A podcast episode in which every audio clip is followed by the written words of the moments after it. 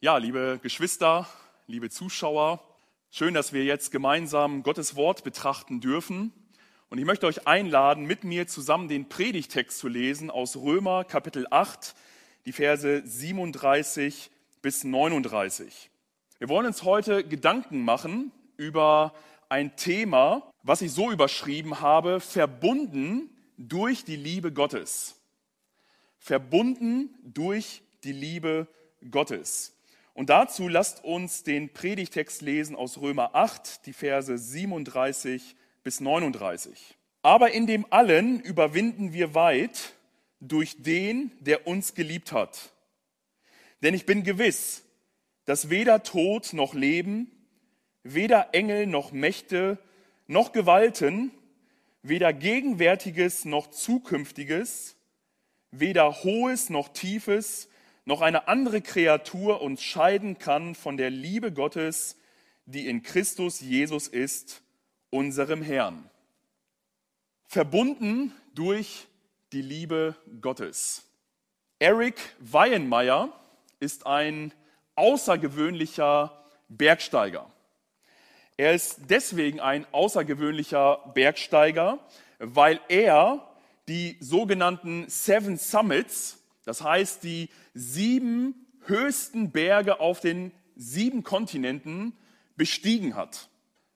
Aber er ist nicht deswegen nur ein außergewöhnlicher Bergsteiger, weil er diese Seven Summits, also diese sieben Gipfel bestiegen hat, sondern er ist deswegen so ein besonderer Bergsteiger, weil er diese Hügel vollkommen blind bestiegen hat.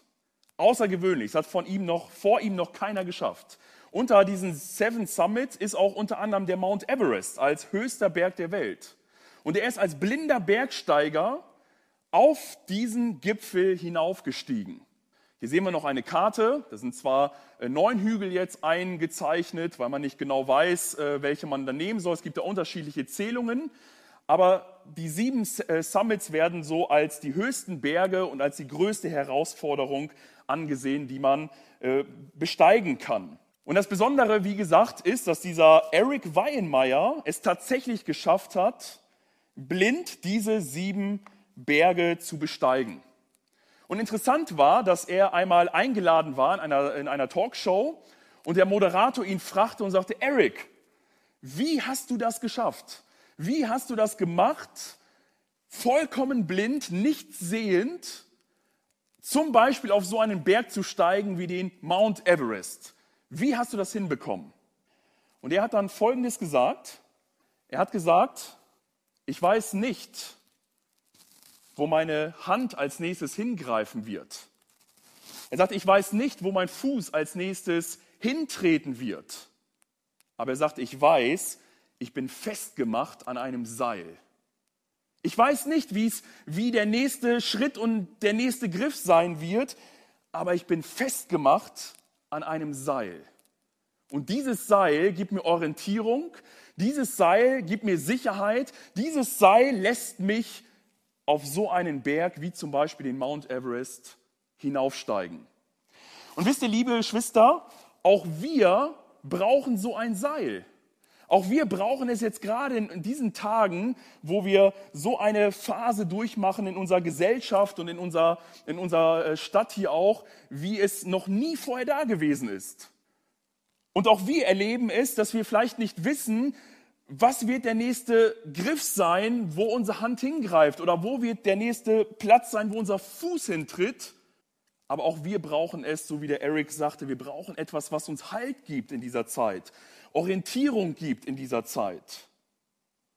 Viele von uns machen vielleicht Schwierigkeiten gerade durch.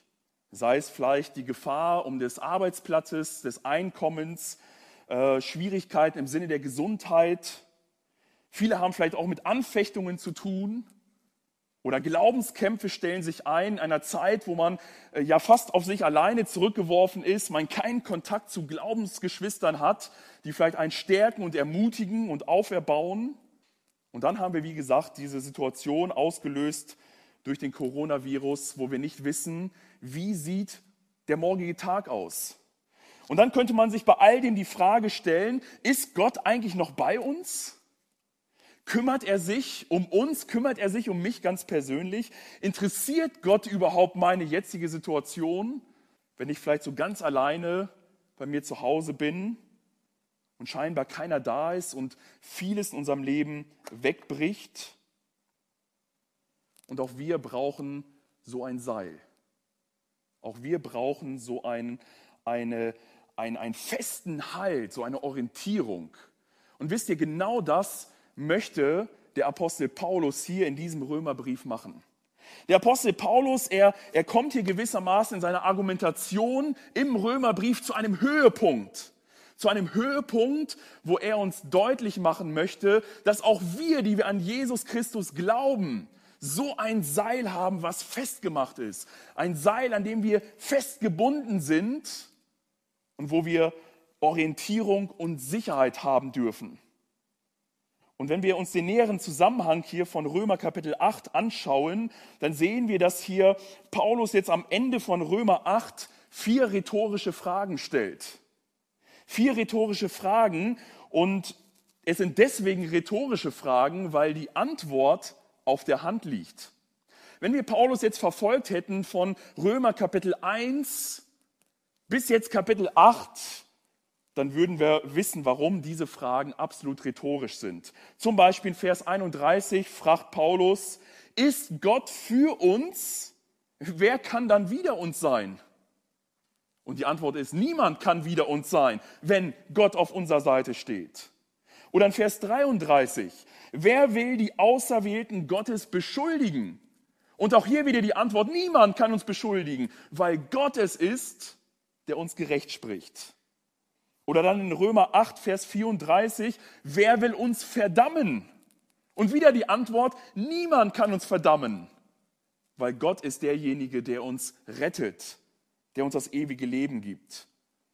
Und dann die vierte und letzte rhetorische Frage hier in Römer Kapitel 8. Da fragt Paulus, wer will uns scheiden von der Liebe Christi? Und auf diese vierte rhetorische Frage Wer will uns scheiden von der Liebe Christi, gibt unser Bibeltext eine Antwort. Und es ist wirklich phänomenal, was Paulus hier für eine Antwort gibt. Und wir wollen uns diesen Predigtext unter drei Gesichtspunkten anschauen. Der erste Punkt ist, wir sind gewiss, wir sind festgemacht, weil wir geliebt sind, Vers 37. Den zweiten Punkt, den wir sehen sollen, wir sind gewiss, weil wir super Überwinder sind. Und der dritte Punkt, den Paulus hier klar macht, wir sind gewiss, weil wir unzertrennlich verbunden sind. Verse 38 und 39. Lasst uns diese drei Punkte einmal etwas näher anschauen. Das erste, was Paulus uns, die erste Antwort, die Paulus uns hier gibt, wie er argumentiert, ist, wir, also ich und du, wir dürfen gewiss sein, wir dürfen Sicherheit, wir dürfen einen festen Halt haben, weil wir geliebt sind. Und dann fragen wir uns, ja, was ist das für eine Liebe? Was, was ist das für eine Liebe, die uns solch eine Sicherheit gibt, die uns so eine Zuversicht, so einen Zuspruch gibt? Und tatsächlich, wenn wir in unsere Kultur hineinschauen, so in die Medien, in die Popsongs und äh, in irgendwelche äh, ähm, äh, Berichte, die wir heute so hören und lesen, dann stellen wir fest, dass heute oft sehr einseitig nur über die Liebe gesprochen wird. Und zwar in der Art und Weise, dass uns das, die Liebe dargestellt wird als ein sehr starkes Gefühl, was mit großen Emotionen einhergeht was auch verbunden ist mit einem Wunsch. Man, man wünscht sich so eine romantische Liebe oder man, man sehnt sich danach, wenn sie vielleicht wieder dahin geht oder man sie nicht bekommen kann. Und viele äh, Lieder und, und viele Texte drehen sich genau um diesen Sachverhalt, Gefühle, Emotionen, ein starker Wunsch, eine Sehnsucht.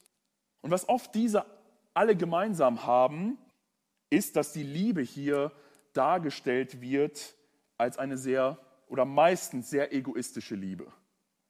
Es geht darum, dass, dass ich geliebt werde, dass ich Liebe empfinde, dass es ein starkes Gefühl ist, was in mir drinne selber ist. Und oft ist diese Liebe damit verbunden, dass man gar nichts dafür kann. Wir sagen ja auch, ich bin verliebt. Da ist etwas über mich gekommen, was ich gar nicht so geplant und vorgehabt habe. Ich habe nicht vorgehabt zu lieben und auf einmal, peng, bin ich verliebt. Wenn wir in die Bibel hineinschauen, dann stellen wir sehr schnell fest, dass die Bibel die Liebe völlig anders darstellt. Dass in der, in der Bibel die Liebe eine ganz andere Stoßrichtung bekommt. Man könnte die biblische Liebe ganz kurz und knapp zusammenfassen als zielgerichtete Selbsthingabe. Zielgerichtete Selbsthingabe. In 1. Korinther 13, das sogenannte Hohe Lied der Liebe, da beschreibt Paulus uns diese Liebe Gottes. Und sie wird dort ganz klar als etwas beschrieben, was nicht geprägt ist von, von, starken, von starken Gefühlen, was nicht geprägt ist von, äh, von, von starken Emotionen, sondern die Liebe, die uns da beschrieben wird, ist ganz klar vom Verstand und vom Willen her gewollt und auch initiiert, also vorgegeben. Es ist eine zielgerichtete Selbsthingabe. Die Liebe wird dargestellt als etwas, was sich hingibt, was sich für den anderen aufopfert, auch wenn das Gefühl und auch wenn die Emotion nicht da ist. Und dann merken wir schon, wenn wir den Apostel äh, Johannes einmal lesen, in seinem Johannesevangelium, Kapitel 15, Vers 13, da sagt Jesus über sich selber, niemand hat größere Liebe als die, dass er sein Leben lässt für seine Freunde. Das heißt, Paulus, äh, Entschuldigung, Jesus setzt hier die Liebe und die Größe der Liebe in Relation zu der Größe der Selbsthingabe. Eine große Liebe bringt auch eine große Selbsthingabe mit sich. Und diese Liebe, die ist unabhängig davon, wie der Geliebte sich dem Liebenden gegenüber verhält. Wir kennen das ja alle, dass wir, wenn wir über Leute sprechen oder, oder vielleicht, wenn wir äh, verliebte Paare fragen oder ich hoffe, dass auch wir immer noch, die wir länger schon verheiratet sind, uns immer noch solche Dinge sagen, dann sagen wir manchmal, ich, ich liebe dein Aussehen, ich äh, liebe deinen Charakter, ich liebe deine Art, ich liebe es, wie du Dinge tust und Dinge umsetzt. Das große Problem bei der Sache ist allerdings, und das denke ich wird uns einleuchten, was ist, wenn die Schönheit nachlässt? Was ist, wenn die Art auf einmal sich verändert? Was ist, wenn wir auf einmal bei dem Geliebten feststellen, dass dort Charaktereigenschaften sind, die uns gar nicht gefallen, geschweige denn, dass wir sie lieben wollen? Und da merken wir, wie phänomenal anders die Liebe Gottes ist. Gott schaut nicht auf unsere Schönheit, Gott schaut nicht auf das, was wir tun oder nicht tun, sondern Gott sieht uns als Geschöpfe, als Menschen und er sagt uns bedingungslos seine Liebe zu. Und das ist nicht, weil wir liebenswert wären. Ganz im Gegenteil, die Bibel lehrt uns sehr eindeutig, dass an uns nichts Liebeswertes ist. Und es liegt daran, dass wir zwar von Gott geschaffen und von Gott gewollt und von ihm das Leben geschenkt bekommen haben, aber die Bibel macht sehr deutlich, dass wir Menschen und jeder von uns ganz persönlich sich in eine Rebellion hineinbegeben hat gegen Gott, die ihren Anfang genommen hat bei Adam und Eva, bei dem ersten Menschenpaar im Garten Eden. Gott schuf die Menschen, er, er machte sie einfach perfekt. Er schaute sich's an und sagte, es ist sehr gut. Und er gab diesen Menschen alles, was sie zum Leben brauchten. Und er selber schenkte sich ihnen in einer sehr engen Gemeinschaft. Aber er gab ihnen ein Gebot, dass dort in diesem Garten ein Baum war, der Erkenntnis des Guten und des Bösen. Und von diesem Baum sollten sie nicht essen.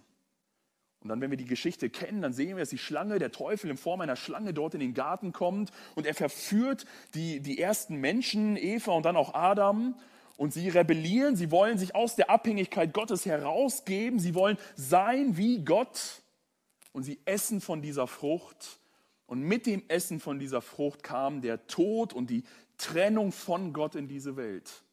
Und jeder von uns, der in diese Welt hineingeboren wird, stellt sich automatisch in diese Rebellion, nicht weil Adam und Eva schuld sind, sondern weil wir selber ganz persönlich auch das tun, was Gott nicht gefällt.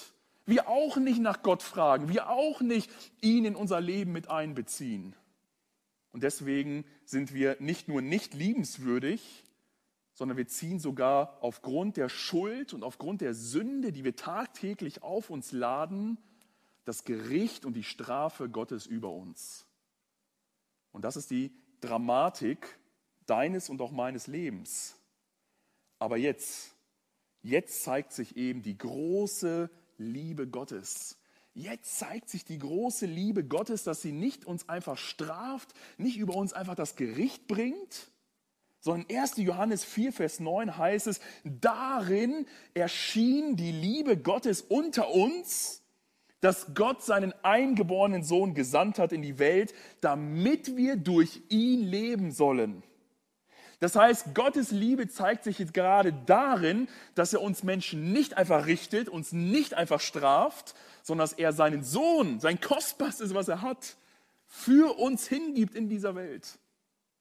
Und nicht, wo wir nach Gott gefragt haben, nicht, wo wir gesagt haben, Gott, wir brauchen deine Hilfe, wir, wir brauchen deine Rettung, wir, wir brauchen deine Vergebung. Sondern Römer 5, Vers 8 macht, hatte Paulus schon sehr deutlich vorher gemacht. Gott aber erweist seine Liebe zu uns darin, dass Christus für uns gestorben ist, als wir noch Sünder waren als wir noch Sünder waren, als wir von, von Gott noch nichts wissen wollten, wo wir noch fern und getrennt von ihm unser Leben lebten und gestalteten. Da ergriff Gott die Initiative und aus Liebe zu uns sendet er seinen Sohn, damit jeder, der an ihn glaubt, nicht verloren geht, sondern ewiges Leben hat. Johannes 3,16. Und das ist das erste Seil, was der Apostel Paulus hier in unserem Text spannt und richtig festzieht indem er deutlich macht, dass du und ich, wir dürfen gewiss sein, wir dürfen Sicherheit haben, wir dürfen, dürfen einen festen Stand haben in einer Zeit, die, wo alles wankt und wo alles bricht und wo alles gelöst und getrennt wird. Wo wir isoliert werden, vielleicht von unserem Arbeitsplatz, isoliert werden von Familie, isoliert werden von Freunden, isoliert werden von Hobbys und so weiter.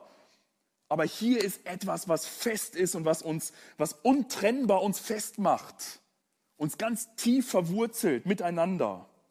Wir dürfen gewiss sein, weil wir geliebt sind. Wunderbar. Gott liebt dich, Gott liebt mich. Und diese Liebe sagt er uns zu, die steht felsenfest, egal was um uns herum gerade geschieht. Wir dürfen diese Gewissheit haben. Und so kommen wir zum zweiten Punkt, den Paulus hier in diesem Text macht. Wir sind gewiss, weil wir super Überwinder sind. Ja, ihr habt richtig gehört. Wir sind gewiss, wir dürfen Sicherheit haben, weil wir super Überwinder sind. Auch in Vers 37 haben wir das gelesen. Hier schreibt Paulus davon, dass wir, dass wir in allen diesen Dingen überwinden. Und wir fragen uns, was sind das für Dinge, die Paulus hier anspricht? Nun, das haben wir einige Verse vorher gesehen. Aber in dem allen überwinden wir weit, sagt der Vers 37. Aber was sind in diesem allem? Was ist damit gemeint? Und genau das hat er vorher geschrieben. Vers 35. Hier heißt es Trübsal oder Angst, Verfolgung oder Hunger, Entbehrung. Ein Wort, was wir, glaube ich, sehr stark jetzt kennen. Oder Gefahr oder Schwert. Das heißt, hier erwähnt Paulus einige Dinge, wo er deutlich macht, unser Leben ist angegriffen. Unser Leben ist angefochten. Da sind Dinge in unserem Leben, die uns zu Fall bringen wollen. Da sind Bedrängnisse von allen Seiten, vielleicht sogar Verfolgungen, Mangel, Martyrium. Und hier zitiert äh, Paulus in dem Römer Kapitel 8 einen Psalmvers, aus Psalm 44, Vers 23, wo es heißt, doch um deinetwillen werden wir täglich getötet und sind geachtet wie Schlachtschafe. Paulus macht deutlich, ja, in dieser Welt als Christen haben wir Druck und vielleicht gerade weil wir Christen sind, haben wir sogar Druck und erleben äh, Dinge von außen, die uns nicht gut tun, wo wir, wo wir uns nicht wohlfühlen. Und Paulus weiß, wovon er spricht. Er ist nicht jemand, der einen, einen Missionsbericht äh, gesehen hat oder der ein Buch über Christenverfolgung gelesen hat, sondern er ist jemand, der selber in der Tat das erlebt hat, wovon er hier spricht. In 2. Korinther Kapitel 4, Vers 10 oder auch Kapitel 11, Vers 23 macht Paulus sehr deutlich, dass er sagt, ich war im Gefängnis, sogar mehrfach. Ich habe Schläge erlitten, ich wurde gefoltert. Ich war unter Todesgefahren. Das heißt, ich musste wirklich um mein Leben bangen. Ich wurde gesteinigt und zwar in einer Art und Weise, dass die Leute, die mich gesteinigt haben, dachten, ich wäre tot. Ich habe Schiffbruch erlitten, bin wäre fast ertrunken. Ich habe Hunger erlitten. Doch um deinetwillen werden wir täglich getötet und sind geachtet wie Schlachtschafe. Paulus weiß, wovon er hier spricht. Er spricht, dass wir Druck bekommen, und diese Dinge, ich gebe es zu, die sind recht extrem. Und viele von uns, die wir das jetzt hier äh, uns anhören oder mit im Text verfolgen, sagen, okay, ich war noch nicht im Gefängnis, ich wurde vielleicht noch nicht geschlagen, ich war auch noch nicht in Todesgefahren, ich wurde auch nicht gesteinigt und so weiter. Aber ich glaube, wir alle erleben Druck in unserem Alltag. Vielleicht jetzt gerade finanziellen Druck, vielleicht äh, äh, durch, durch Krankheit irgendeine Gefahr, irgendein Druck, der da auf uns zukommt und wir vielleicht einer großen Unsicherheit, einer, in großer Sorge sind. Und hier sagt Paulus uns, wir dürfen gewiss sein. Wieder dieses feste Seil, was er hier zusammenzieht. Wir dürfen gewiss sein, weil wir super Überwinder sind. Im Griechischen steht hier ganz normal das Wort Überwinder, aber mit der Vorsilbe hyper. Wir sind Hyperüberwinder, also Superüberwinder, weil wir in einem überwältigenden Sieg sind. Und sagst, sagst, du vielleicht zu Recht, ich, ich bin noch nicht ein Sieger, ich, ich äh, drohe fast zu zerbrechen in dieser Situation. Das, das geht mir ganz schön an die Nieren und, und das lässt mich vielleicht sogar nachts gar nicht ruhig schlafen. Doch Paulus sagt hier nicht, du und ich, wir sind die Superüberwinder, sondern wir sind Superüberwinder in dem, der uns geliebt hat. Das heißt, wir sind Sieger in den, und der ist hier ganz klar, wer hier beschrieben ist, Jesus Christus. Jesus Christus ist der, der den Sieg errungen hat. Jesus Christus ist der, der den Sieg schon lange klar gemacht hat und wir reihen uns einfach nur in seinen Sieg ein. Wir spielen in der Siegermannschaft, wobei der Sieg schon feststeht.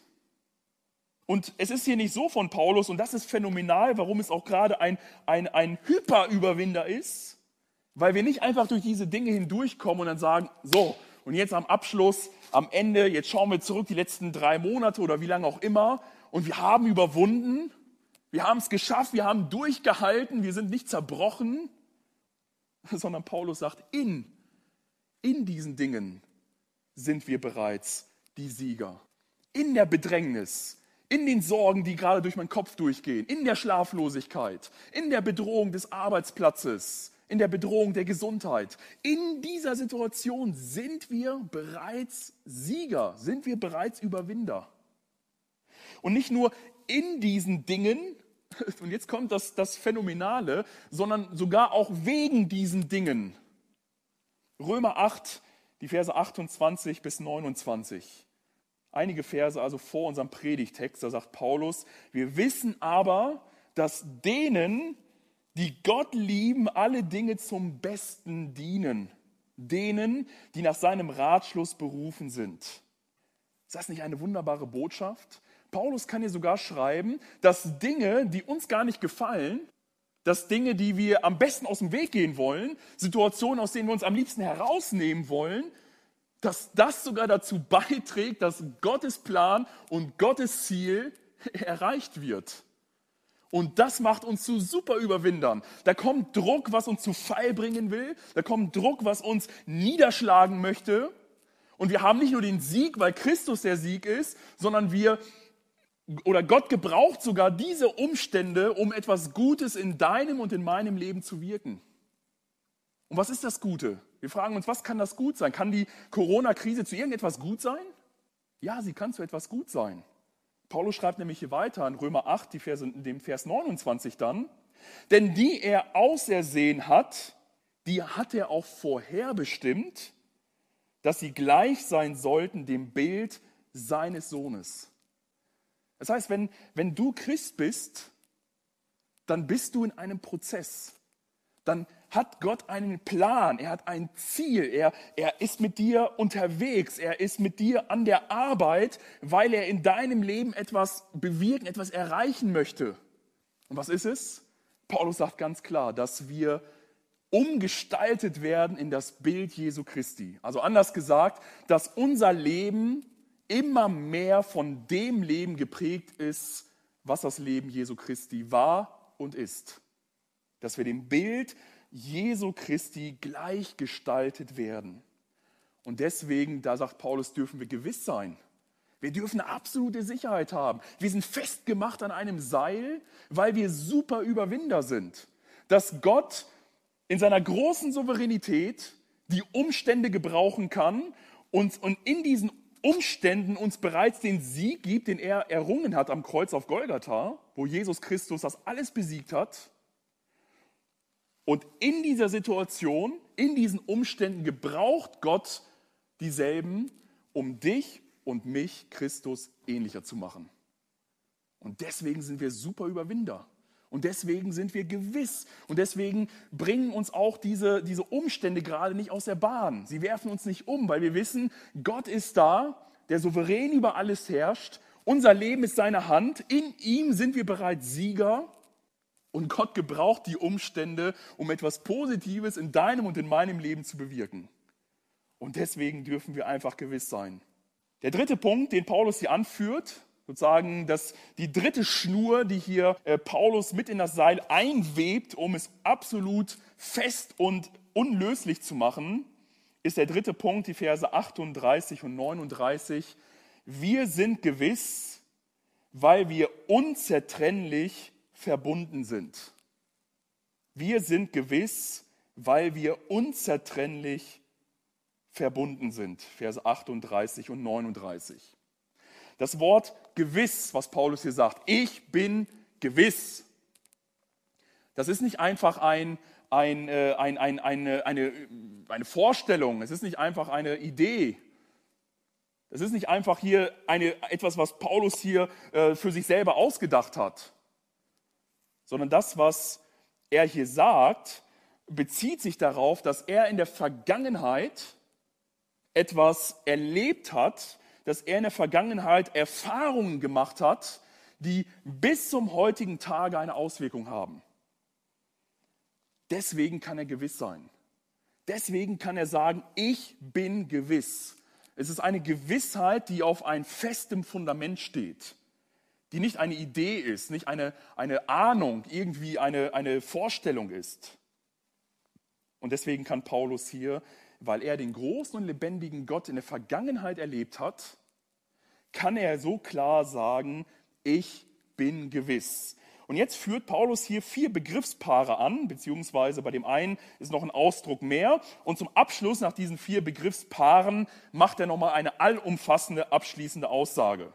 In Kürze lasst uns diese Wortpaare uns einmal näher angucken. Er sagt hier, ich bin gewiss, dass weder Tod noch Leben, weder Tod noch Leben. Das, was Paulus hier äh, jetzt anführt, das ist so die stärkste trennende Macht in dieser Welt, die man sich nur vorstellen kann. Ja, wir erleben das, dass wir vielleicht getrennt werden von Familie, von, äh, von unser Arbeitsplatz, was auch immer all die Dinge, die jetzt mit der Krise einhergehen. Aber doch müssen wir doch feststellen, die größte mögliche Trennung in dieser Welt ist der Tod. Da war noch eine, ein Ehepaar vor kurzem zusammen und plötzlich stirbt jemand und dieses Ehepaar ist auf immer getrennt. Da war eine Familie noch eben gerade zusammen und ein Familienangehöriger stirbt plötzlich und eine Trennung durchgeht durch diese Familie. Wir wohnen ja jetzt ganz in der Nähe von einem Friedhof. Und wenn man da so spazieren geht, sieht man, dass fast jeden Tag dort eine Beerdigung stattfindet. Und wieder ist deutlich geworden, dieser letzte Feind, wie Paulus ihn auch bezeichnet, der Tod, hat wieder zugeschlagen. Doch das Wunderbare ist, was Paulus im 1. Korintherbrief Kapitel 15 deutlich macht, ist, dass Jesus Christus, dass der Sohn Gottes den Tod besiegt hat dass er durch seine Auferstehung den Tod entthront hat, den Sieg über den Tod und das Totenreich hat. Und deswegen kann er triumphal ausrufen in 1. Korinther Kapitel 15, Tod, wo ist dein Stachel? Totenreich, wo ist dein Sieg? Und der Tod muss verstummen und das Totenreich muss verstummen, weil der auferstandene Jesus Christus der Sieger über den Tod ist. Und deswegen ist, macht Paulus deutlich, kann der Tod, obwohl er so eine starke Macht ist, kann der Tod uns nicht scheiden von der Liebe Gottes. Es ist unmöglich. Die Liebe Gottes ist stärker als der Tod. Die Liebe Gottes ist eine stärkere Verbindung als das Leben zwischen zwei lebenden Menschen. Und deswegen kann der Apostel Paulus, manchmal denkt man, wie kann er so etwas sagen, aber weil er genau diesen Sachverhalt verstanden hatte, in Philippa 1, Vers 21 sagen, ich habe Lust abzuscheiden. Das heißt, ich habe Lust zu sterben und beim Herrn zu sein, was für mich das Allerbeste wäre.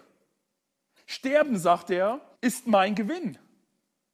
Ich kann nichts verlieren, weil wenn ich sterbe, werde ich in die augenblicklich in die engstmöglichste Beziehung zu meinem Herrn und Heiland Jesus Christus eingehen. Der Tod ist zwar noch ein letzter Feind, der, der Tod ist immer noch bedrohlich, aber er hat seinen Sieg verloren. Sondern wir dürfen wissen, wenn wir Jesus Christus angehören, so wie die Bibel es sagt, dann sind wir vom Tod zum Leben, zum ewigen Leben hindurch gedrungen. Auch das Leben verändert sich vollkommen für jemanden, der jetzt Jesus Christus angehört. Das Leben bedeutet für Paulus Hingabe. Es bedeutet, sich für Christus jetzt hinzugeben. Er sagt in Galater 2, Vers 20 zum Beispiel, ich lebe, aber nicht mehr ich selber, sondern Christus lebt jetzt in mir. Und das, was ich jetzt lebe, das lebe ich im Glauben an den, der mich geliebt und sich für mich hingegeben hat. Einfach phänomenal. Oder in Römer 14, Vers 8, so eine ganz starke Aussage, sagt Paulus, leben wir, dann leben wir für den Herrn. Sterben wir, dann sterben wir für den Herrn. Leben wir oder sterben wir, wir sind des Herrn, wir gehören dem Herrn. Absolut phänomenal. Dann sagt er weiter, weder Engel noch Gewalten noch Mächte hier führt jetzt Paulus alles so Übernatürliche ein, alles, was vollkommen real ist, aber mit unseren natürlichen Augen nicht zu sehen ist. Engel sehen wir nicht, aber sie sind da. Es gibt Gewalten und Mächte, die sehen wir nicht, aber sie sind da. Und Paulus macht auch deutlich im Epheserbrief, dass unser Kampf nicht gegen Fleisch und Blut ist. Das heißt, ein Christ kämpft nicht gegen andere Menschen, sondern dieser geistliche Kampf findet jetzt statt gegen die Mächte und Gewalten in den himmlischen Regionen. Und für diesen Kampf, für dieses Leben im Kampf gegen diese Mächte und Gewalten wird uns eine Waffenrüstung zur Verfügung gestellt, die Paulus in Epheser Kapitel 6 ab Vers 12 dann beschreibt. Das heißt, nicht mal Engel, Gewalten oder Mächte, denen wir als natürliche Menschen vollkommen schutzlos ausgeliefert wären, wo wir eine, eine ganz klare Unterzahl darstellen würden. Paulus sagt, nicht mal diese Engel, nicht mal diese Gewalten, nicht mal diese Mächte können uns trennen von der Liebe Gottes. Die Liebe Gottes ist stärker, weil Gott der Sieger ist, weil er der Sieger ist über alle diese Gewalten und Mächte. Gott triumphiert über alles. Und er hat diese Mächte unter seiner Kontrolle. Sie können nur so viel tun, wie er ihnen zugesteht, ihnen gewährt. Dann sagt Paulus, weder Gegenwärtiges noch Zukünftiges. Hier bringt er eine zeitliche Dimension da rein. Und wenn wir bei Gegenwärtiges hier ähm, jetzt gerade unsere gegenwärtige Situation anschauen, dann wiederhole ich nochmal das, was ich gesagt habe. Selbst jetzt, wo wir von allem getrennt werden, kann die Gegenwart uns aber nicht trennen von der Liebe Gottes, sondern Gott ist da. Gerade auch in der Situation, wie es dir gerade geht, in einer vielleicht ganz speziellen Situation, die ich nicht, nicht kenne und nicht weiß. Aber eins weiß ich sicher vom Text her, dass das Gegenwärtige, was immer deine Situation gerade ausmacht, dich nicht trennen kann von der Liebe Gottes, die in Jesus Christus ist. Und dann noch das Zukünftige. Das Zukünftige ist so das, was, was äh, so sehr dunkel vor uns liegt, wo wir nicht wissen, was geschieht in der nächsten Stunde, was passiert am nächsten Tag, was kommt da alles noch auf uns zu. Das ist so, so vage, es ist so unbekannt, so unbeeinflussbar. So wie Eric sagt, ich weiß nicht, wo meine Hand als nächstes hingreifen wird. Ich weiß nicht, wo mein Fuß als nächstes hintreten wird. Aber ich weiß, ich bin festgemacht an der Liebe Gottes. Weder das Gegenwärtige noch irgendetwas Zukünftiges. Vielleicht hat jemand äh, Angst in seinem Leben und sagt, vielleicht kommt da noch etwas in meinem Leben, was mich absolut unerwartet erwischt. Was so radikal und so einschneidend in mein Leben hineindringt, dass ich vielleicht nicht mehr glauben kann dass ich da irgendwie dann Schiffbruch erleide und irgendwie als Christ auf der Strecke bleibe. Doch Paulus macht deutlich auch das Zukünftige, all das, was da noch kommen kann, in all den Jahren, die wir auf dieser Erde noch haben, sei es eine längere Zeit, sei es eine kürzere Zeit, all das kann uns nicht trennen von der Liebe Gottes. George Madison, das war ein in England ein ganz bekannter Theologiestudent, der sich vorgenommen hatte, Theologie zu studieren, äh, sich vorgenommen hatte, sein Leben ganz dem Dienst und Gott zu weihen. Der hat es erlebt, dass er auf einmal eine Augenkrankheit bekam und so Mitte 20 war er gewesen, auf einmal vollständig sein Augenlicht verlor. Zu dieser Zeit war er gerade verlobt. Es stand eine Hochzeit an, es war schon einiges vorbereitet. Und auf einmal sagte die Verlobte, dass sie es sich nicht vorstellen könnte, mit einem blinden Mann jetzt ihr ganzes Leben lang äh, zu leben und es zu gestalten. Und sie löste die, die, die Verlobung wieder auf. Sie verließ diesen äh, Georg Madison. Und ich habe so bei mir gedacht, jetzt hätte dieser, dieser Georg, dieser George, doch allen Grund, richtig sauer auf Gott zu sein, oder? Er hätte jetzt sagen können, Gott, ich habe mein Leben dir geweiht. Ich wollte dir im Dienst mein Leben hingeben. Warum hast du es überhaupt zugelassen, dass ich diese Augenkrankheit bekommen habe? Warum hast du es überhaupt zugelassen, dass ich dieses junge Mädchen kennengelernt habe? Warum hast du überhaupt es erst zu einer Verlobung kommen lassen? Und warum muss ich jetzt diese bittere Enttäuschung hinnehmen, dass ich wahrscheinlich den Rest meines Lebens alleine leben muss? Immer angewiesen auf Hilfe von anderen, obwohl ich doch mich dir ganz hingeben wollte. Berechtigte Fragen, oder? Ich könnte es verstehen, wenn er so geantwortet hätte. Stattdessen schrieb er ein Lied, was wohl einer der bekanntesten Hymnen im englischsprachigen Raum über die Liebe Gottes ist. Und zwar das Lied mit dem Titel Oh Love that will not let me go. Oh Liebe, die mich niemals verlässt, die mich niemals einfach fortschickt, die mich nicht einfach gehen lässt. Und in diesem Lied, wenn man es jetzt frei übersetzt, heißt es dann, meine müde Seele ruht in dir. Ich gebe zurück das Leben, das ich dir schulde, auf dass es in den Tiefen deines Ozeans umso reicher und völliger strömen möge. Was für eine Zuversicht, was für eine Sicherheit, was für ein, einen festen Stand dieser junge Mann hatte und sagte, jetzt erst recht. Dieses, was mir passiert ist, meine Blindheit, die, die Auflösung der, der Verlobung, all das führt doch nicht dazu, dass ich meinem Gott absage, der auch sich niemals von mir absagt, sondern der ganz im Gegenteil mich bedingungslos liebt und sich für mich voll hingegeben hat. Wie sollte ich jetzt nicht, wie er schreibt, mein Leben ganz ihm hingeben, sodass er etwas aus meinem Leben macht, was zu seiner Ehre da ist? Weder zukünftiges, weder gegenwärtiges noch zukünftiges. Dann weder Höhe noch Tiefe. Paulus beschreibt hier die weitmöglichste Entfernung, die man sich nur vorstellen kann. Er denkt hier an die größtmöglichste Tiefe, in die man hineinsteigen kann, und er denkt an die größtmöglichste Höhe, in die man hinaufsteigen kann. Und das erinnert uns an Psalm 139, oder? Wo der Psalmist sagt, stiege ich zum Himmel auf Du bist da. Bettete ich mich unten im Totenreich, im Sheol, in der, den tiefsten Ort, den man sich vorstellen kann. Du bist da. Nehme ich Flügel der Morgenröte und flöge bis zum äußersten Ende des Meeres. So würde auch dort deine Hand mich leiten und deine rechte fassen und greifen. Phänomenal. Ob es das Tiefe ist, ob es die Höhe ist, es gibt keine Entfernung, es gibt keinen Ort, wo wir irgendwo sein könnten, wo, wo wir jetzt fern genug von Gott wären, wo wir Gott hinter uns gelassen haben, sondern er ist da. Und Paulus beendet jetzt diese Aufzählung, indem er hier so eine ganz allumfassende Aussage nochmal macht oder weder irgendein anderes Geschöpf, weder irgendeine andere Kreatur. Für den Fall, dass wir uns noch irgendwas ausdenken könnten, was, was Paulus vielleicht vergessen haben könnte, sagt er, egal was da ist, und wenn da noch irgendetwas ist, was ich jetzt vergessen habe, selbst das kann uns niemals trennen von der Liebe Gottes. wenn da auch noch irgendetwas ist, was für eine absolute Gewissheit.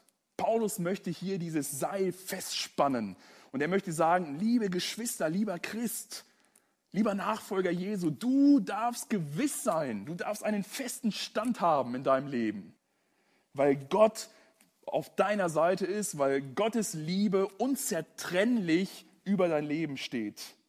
Und weil er sich in jeder Phase unserer Errettung mit seiner eigenen Person verbürgt. Und so zum Beispiel auch in Römer 8, Vers 32, einige Verse auch vor unserem Predigtext. Da sagt Paulus über Gott, der auch seinen eigenen Sohn nicht verschont hat, sondern hat ihn für uns alle dahingegeben. Wie sollte er uns mit ihm nicht alles schenken? Gott hat alles, alles, was er hatte, für uns dahingegeben. Seinen Sohn Jesus Christus. Meinst du, da könnte jetzt irgendetwas kommen, wo Gott sagt, das überlege ich mir jetzt auf einmal nochmal anders? Ah, wenn, wenn du dich jetzt so benommen hast, okay, dann ziehe ich mich zurück. Wenn da irgendein ein Umstand kommt, dass er sagt, ah nee, unter den Umständen nicht. Er hat seinen Sohn, er hat bereits alles, was er geben kann, für, für dich und für mich in den Tod gegeben, damit wir leben. Und jetzt sagt Paulus, wie sollte er uns nicht mit seinem Sohn Jesus Christus auch alles andere schenken? Die alltägliche Versorgung, die Zukunft auf das ewige Leben, die, die Sicherheit in ihm, gegründet zu sein im Heiligen Geist. Wie sollte er uns das nicht alles auch schenken?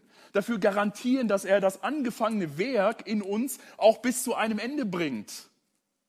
Weil er sich dafür verbürgt. Und die ganze Trinität, das heißt die, die ganze Dreifaltigkeit, verbürgt sich darin. Gott liebt dich so sehr, dass er sagt, ich gebe mein, mein Wertvollstes, meinen Sohn für dich in den Tod. Jesus Christus sagt, ich liebe dich so sehr, dass ich für deine Schuld und für deine Sünden bereit bin, am Kreuz auf Golgatha zu sterben. Und der Heilige Geist sagt, ich komme in dein sündiges Leben und gieße die Liebe Gottes in dein Leben aus. Was für eine Sicherheit, was für eine Gewissheit, was für ein festes Seil, was der Apostel Paulus hier spannt. Und deswegen, liebe Glaubensgeschwister, wir dürfen gewiss sein, weil wir geliebt sind. Wir dürfen gewiss sein, weil wir super Überwinder sind. Und wir dürfen gewiss sein, weil wir unzertrennlich verbunden sind. Das Wunderbare ist hier ein Beispiel von jemandem, der das wirklich in seinem Leben verstanden und umgesetzt hat, ist Johannes Chrysostomos. Chrysostomos, einer der, der Kirchenväter, er war Bischof von Konstantinopel, der im vierten Jahrhundert lebte und er wurde vor ein römisches Gericht gebracht und er sollte dort seinen Glauben abschwören. Und man hat ihn gedroht mit verschiedenen Dingen, die, er, die, er, ähm, ja, die man ihm antun wollte. Man sagte zum Beispiel, Chrysostomos, wir werden dich verbannen. Und er soll geantwortet haben, wo wollt ihr mich hin verbannen?